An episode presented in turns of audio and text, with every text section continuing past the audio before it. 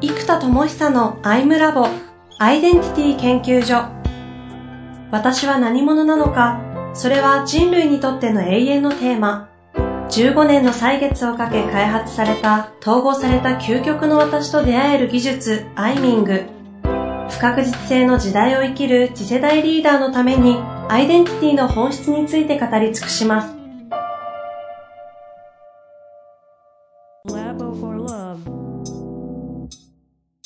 こんにちは、遠藤和樹です。生田智久のアイムラボアイデンティティ研究所。生田さん本日もよろしくお願いいたします。はい、よろしくお願いいたします。いや、前回、もう3回前ぐらいからですかね。その、ダメだこれ、あれですよ。振り返りできません。濃すぎて。はい。あのー、同感振動とかいろいろあったんですが。あのー、逆に言うと、どんどんユーザーが離脱していくっていう。すいませんね、もういつもマニアック。まあ、これ聞いてくださってる方、相当こう、まさにその、共感深度が深い方がおそらくリスナーとして残っていただいてて、その、もうちょっと、ハウを知りたい方は多分どんどん離れていかれると思いますので、まさにこの、例えばアイムラボって視聴者数ではなくて、共感深度の深い人たちとのつながりがここで起きてるのかななんても思いますけど。うん、そうですね。まあ、まさに共感深度ということがありましたが、まあ、その中で前回はですね、えっと、大きく4つのその、こう、情、気、意ですよね。うん、思考と、まあ、情っていう感情的なものと、うん、そしてその意識みたいなところの話の中で、唯一一つだけ、そんな、どういう表現ですか？その人が、その叱るべきリーダーかというんですか。資質、まあ、一貫性なんですよ、本当に資質って。一貫性？この一貫性の根っこが、まあ、その意識の方からいくと、意、気、情、こうっていう順番で、意識が気、気が情、浄土、そして浄土が思考っていう形で、意、気、情、こうっていう風にちゃんと繋がっているか、で、それが外に放たれてるか、みたいな、うん、この一貫性のパイプの太さというか、そこがどうも資質というか、その人の軸の太さというか、うん、エネルギーの解放するパイプみたいなものだなというふうに思うんです。うんうん、で、その根っこがまさに意識と気のつながり、そしてそれが息に、ものすごい息遣いって言葉があるね。息遣いに出てきますね。でその意と気がつながっているかどうかは、その声、声色というところで見ていくという話があったんですけれども。そうですね。声色の中の特に生き色ですね。生き色ですね。で、問題になってくるのがですよ。じゃあどうやって意と気をつなげるのかと。マニアックだな、本当に。いや、これ非常にマニアックなんですけど、いや、さらにマニアックなことを言わざるを得ないんですけど、えー、っと、この、意と気をつなげるためには、よくいつも言いますけど、今の次元のことを今の次元ではクリアできないわけです。つまり、意識と気をつなげるということは、意識と気のさらにメタな次元で意識と気を扱わないと、意識と気というのはつなげられないわけですよ。ほうほう。だから物事って本当に意識と気をどう扱うかではなくて、意識と気を扱うためのメタな次元から意識と気を扱うということが必要になるので、その、さらに意識のメタっていうものを扱う必要があるんですね。で、式のメタ。そうです。要は、思考に対して情がある種のメタであり、気がさらにメタであり、意識がメタ。まあ、意識が特にメタかな。うん。まあ、思考感情気に関しては人によって強い弱いがちょっとまばらな感じもありますけど、意識は明らかにメタなんですよ。うん。うん。で、これあの10分ぐらいでできるワークみたいなのを開発したんですけど、そうなんですか。そう。まず人って、何でもいいです。今どう思いますかとか、うんうん、この件どう思いますか？この葛藤どう感じますかとか、感じますかって聞いてもほとんどの人はどう考えてるかを調べるんですね。あこれこれこうでこういう状況でこうなんです。だから辛いんですって。で、あの、まあ、辛いんですぐらい軽く情に入るんですけど、まあその状態を思考で喋っている感じで、もうちょっとまず感覚、身体感覚と感情っていうのがリンクしてきますから、体のどこでどんな感覚がありますかと。そうすると、うん、なんか胸がもやついて、なんかヒューッと下に下がるような感じがします。うん。こうすると、もう感情、つまり言葉というレッテルを貼ったものではなく、その前の純粋感覚そのものを喋り始めるじゃないですか。うん。うん。胸にほわっとしたものがある。まあ、それを言葉では言ってますけども、そのほわっとしたものが不安という感情なのか、苦しみという感情なのかっていうレッテルはついてなくて、うん。胸にほわっとした感覚があるんです。という感覚そのものを解像度高く見てますんですよね。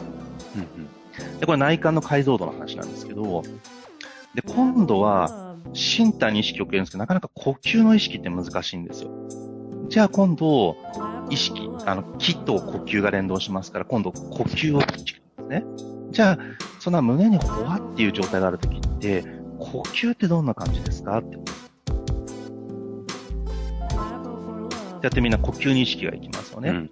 うんで、そうすると、ょっと浅くて、胸から上で、ちょっとなんか、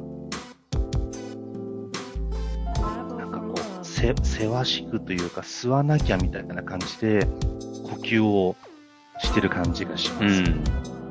で、呼吸感覚がありますよね。で、実はこれが、この身体感覚、呼吸感覚っていくにつれて、情と気っていう風に、エネルギー、意識の置きどころが情に入り、次に気、呼吸に入っていくんですよ。で、どんどん意識が深まっていくわけですね。うん。うん。で、ここまでまず意識を、あ、いじってるじゃないですか。で、今度、さらに意識について聞いていくわけですよ。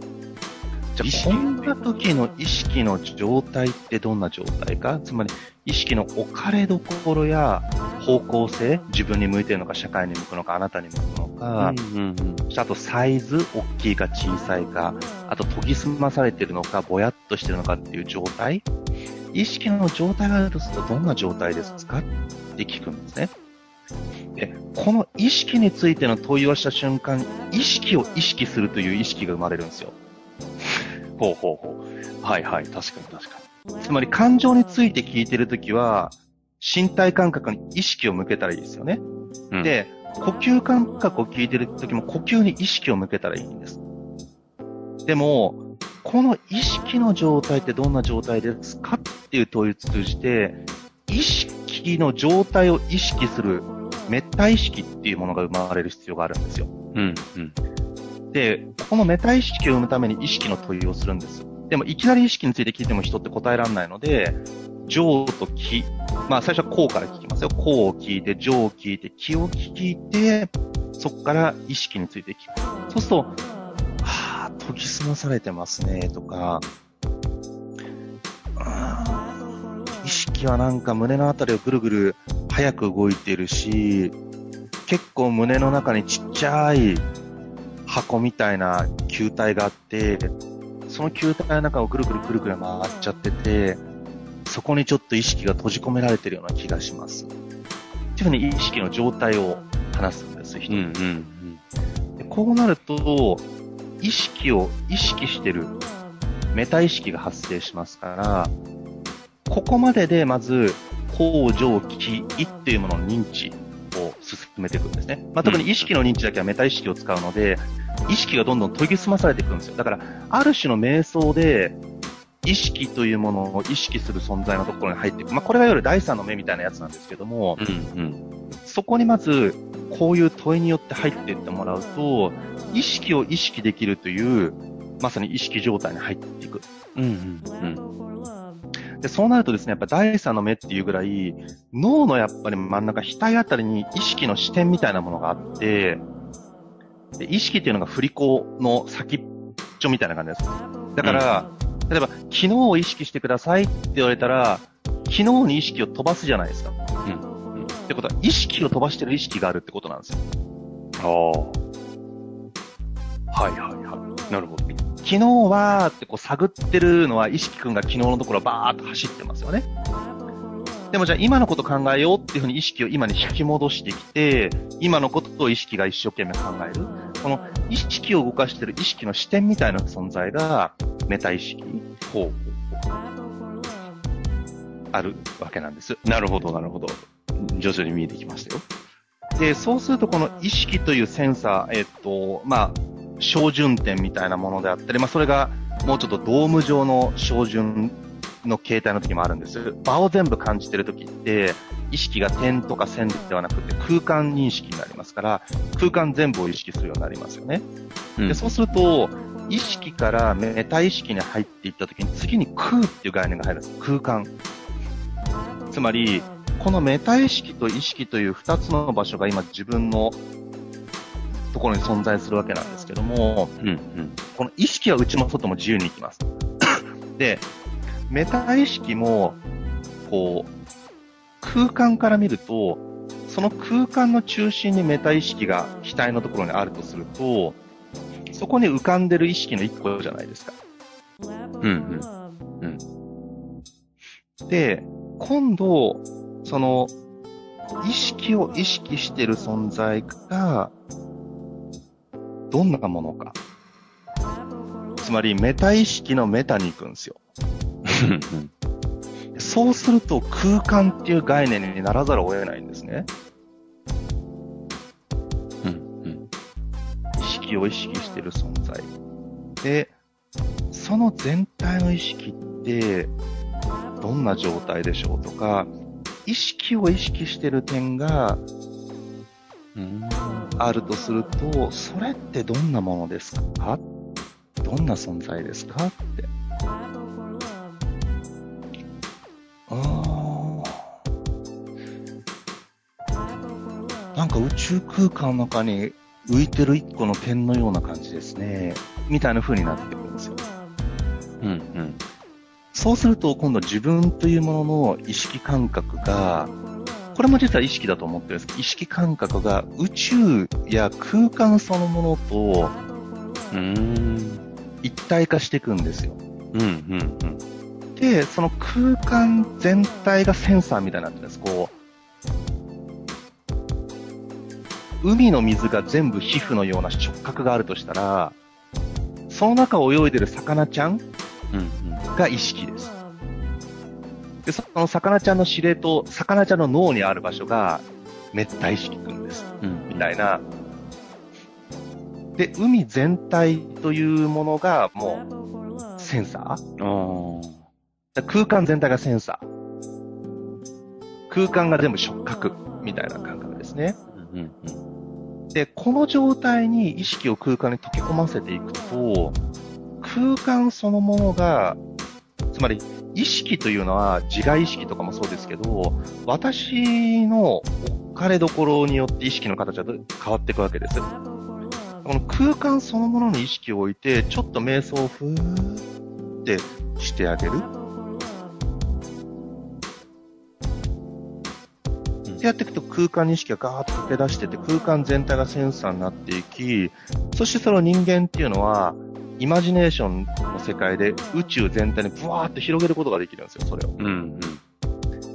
ってやってあげると、どうも宇宙全体が意識の中にある。つまりなんか、自分の体内を地球が回ってる感じ。で、その自分の大きな宇宙という体内の中に今ここに意識が、メタ意識があり、意識をいろいろ飛ばしてああだこうでやってる自分がいる。うん、うん、で、このメタ意識とその先に飛んでる意識、そして空間そのものを、3つの意識感覚っていうのをこう同時に持つ形になるんですね。はあはあはあ。で、おそらくこの感覚が空と呼ばれる感覚なのであろうという過程が僕の中であるんですよ。はあ。だからこれはもう空空間そのものなので空と呼ぶしかない。うん。空の先で、この空という感覚が、時間軸と今のエネルギーで出ますよね。うん、うん。で、そうすると実はこれビッグバンから始まったっていうふうにぐーっと時系列を意識っていうのは時間軸飛ばせますから、ビッグバンの瞬間にフィューンと意識を飛ばしてあげると、何もないところから、うん、フォンという始まりのエネルギーがあって、その余波が宇宙空間を作り、130億年近い時間によって、あの、地球ができ、い今になってるみたいな、バーっと流れがあるじゃないですか。うんうん。みたいな感覚を、こう、ふわっと作っていくと、今度空の奥には、この時間軸の始まりみたいなのがあるんですよ。うん。うん、で、今度それすらも、こういう摂理の中にあるとするならば、真理みたいなのがさらに奥にあって、この、まあ、理みたいなものから始まりのエネルギーがあり、そしてそこから空があり、メタ意識があり、意識がある。っていう風になってるわけですね。うん、うんうん、で、この、そうすると、こう、宇宙エネルギーともいうような、もうだんだん言ってることは怪しくなってくるんですけど、そこの空間からエネルギーを、と体の中に丹田から例えば通していく。まあ、丹田じゃなくてもいいんですけど、丹田が通しやすいので、丹田っていう感覚を持ってもらうとやりやすいんですが、そこはブラックホールみたいになってて、ホワイトホールでもいいんですけども、その全宇宙のエネルギーが丹田を通じて、スーッと体の中に流れ込んでくる感覚をまず作るんですよ。うんうん、で、これなんか、なんか流れてきてるでいいです。なんなんか流れ込んできてる感じ。で、ここと呼吸がまだ繋がらないじゃないですか。はい。今普通に喋ってるから。で、このエネルギーによってこう、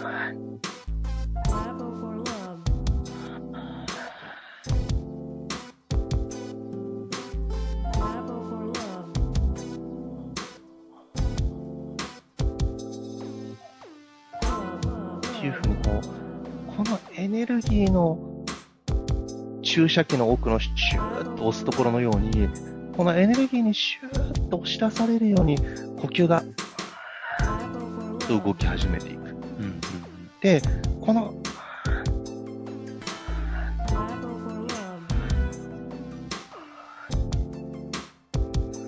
っていうふうに、意識を呼吸に注入するというか、意識のエネルギーによって呼吸が動くっていう、意識と呼吸のつながりっていうのをひたすらやっていくんですよ。なんで、ただのイメージじゃダメなんです。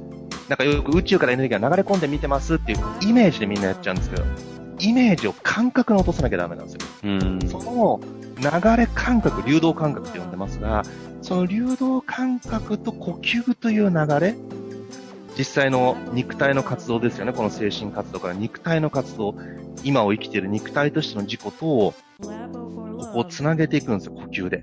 うん、うん、うん。で、ここをひたすら練習する。で、そこ。そうなんですよ。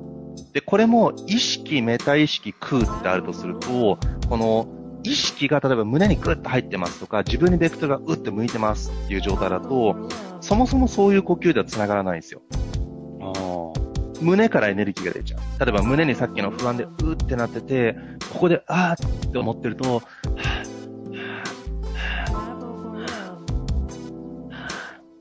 この意識が呼吸をしてる感じになりません、うんうん、胸に置いてある。うん、で、ここから、ああ、でも僕は、ああ、でもそれは、って、この意識が反応して、言葉を選んだり、小さいシュリンクした自己の意識を作って、その小さい縮こまった自己の意識が生み出す言葉が非常に縮こまった言葉とかエネルギーになって表に出ている。ほう。まず意識を扱っているメタ意識を扱えるようにしていく。まさに第三の目が開かれるという状態。で、このメタ意識によって、ああ、今意識が胸にあるんだというのをちゃんと認識する。でもこれ俯瞰して意識を抜いちゃうのとは違うんですよ。ちゃんと感覚の中に意識のセンサーが鋭く残った状態。ふわーって抜いちゃうと、ああ、俺人生今大変、みたいな、こう、意識が抜けちゃう、抜けちゃうから、俯瞰意識ってやるとみんなね、そうなっちゃってるんですよ、客観視。で、客観視っていうのは、まず、左手、右手の練習、ピアノの練習で言うと、意識とメタ意識を同時に扱うのは難しいので、まず意識の方をカットして、メタ意識だけの練習っていう意味では客観とか俯瞰にしてあげた方がやりやすいですよね。でも、多くの場合は客観的意識になっちゃってて、メタ意識じゃないですよ。つまり、メタ意識は客観的視点に意識を持っていってる存在。はい、じゃあ今俯瞰意識を持ちますよって意識をクーって動かして俯瞰意識に持ってってる存在がメタ意識なので、うん、うん。こっちのメタ意識、まあ、ここメトと僕は呼んでるんですけども、このメトをちゃんと感じる。意識をはい動かした。今俯瞰に持ってったねって。うん、こんな感じ。常にその、上げてって俯瞰した時にも、そのメタ意識のところに感覚をちゃんと取れてるっていうのが大、その、いわゆる言われてるものの違いって感じです。そうですね、意識の中心ですね。意識の視点、うん、中心軸の振り子の視点の場所を持ってるって感じですね。はあ、なんだこの話は。っていうちょっとすっごいマニアックなんですけど、ここをつなげて意識と呼吸をつなげる訓練っていうのが本当にハウで言うとハウです。はあ、面白いですし、生田さんの、なんていうんだ、ノウハウって言っちゃ変ですけど、というところから、い、気、情、行をつなげてビジネスでどう具現化していくかっていうところを、そうなんですよ。この真骨頂というのかな。で、結局さっきの具現化ってところが、意志なんですね。意志。本当にそこに、い、息、ゴミ息、ゴミが息として入ってて、意志として本当に入ってるかっていうのが、もう本当に決定づけるなっていうのは、もう本当に思います。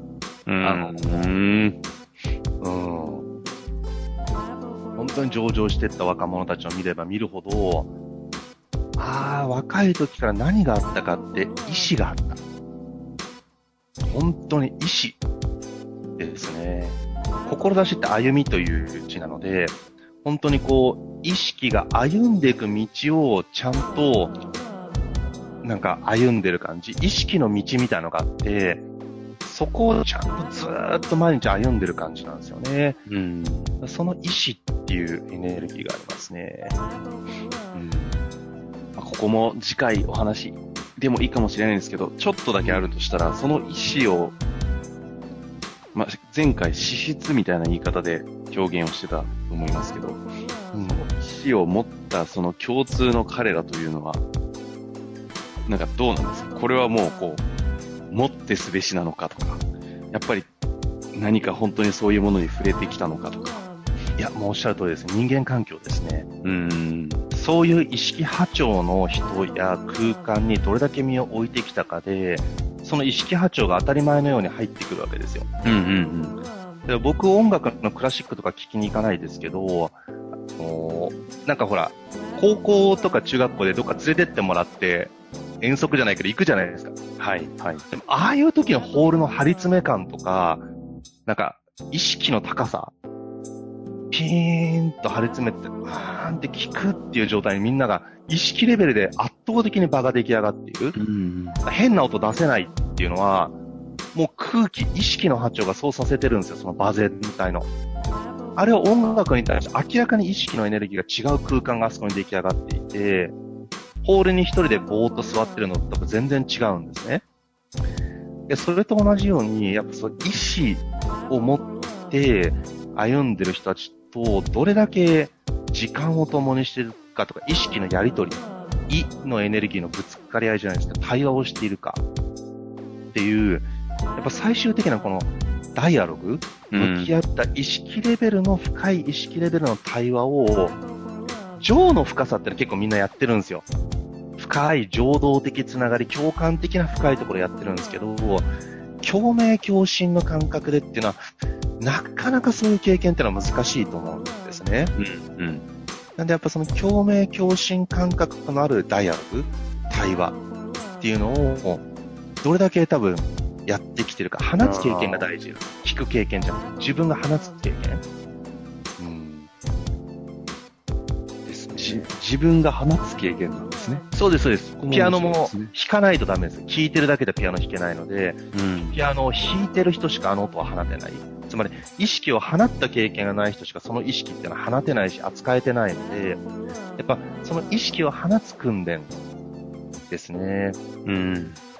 ただこれが意識だけが高いのと呼吸が繋がってるかっていうのは全然話が違いますから、うん、だ表層的なプレゼン訓練みたいなところに置いた方が分かりやすいと思いますね。おーそういうことですか。もう聞けば分かります。一発で。これは別にセンサーがある人ない人関係なしに、分かります、みんな違いっていうのはう。ん、うん。うん。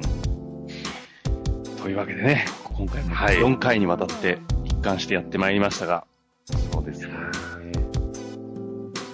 面白かったです。はい。こんな感想でいいんだろうか。だいぶすごいですね。マニアックな。いやいや、やっぱね、こう、アイムラボはいかにマニアックに行くかですからね。うんえ、遠慮はしない。そうですね、共感深度が深いところで。もう今日の話とかもう、ねすいませんね。ありがとうございます、皆さんもう。いや、でもありがたい、こ本当に、はい。れビジネスというところに繋がっていってるっていうところが、こう、面白いところですよ。そうですね、本当この世界だけで終わってないですからね。本当に意志だと思います。というわけで、今日のね、話をどう生かすかは置いといて、皆さん、今日、心、していただけたかな。そうですね。えーありがとうございます。もうそういう方しか絶対聞いてないから、もう。は いありがとうございます。というわけでね、またやってまいりました。次回もまた楽しみにしていただけたらなと思います。というわけで、はい、本日もありがとうございました。はい、ありがとうございます。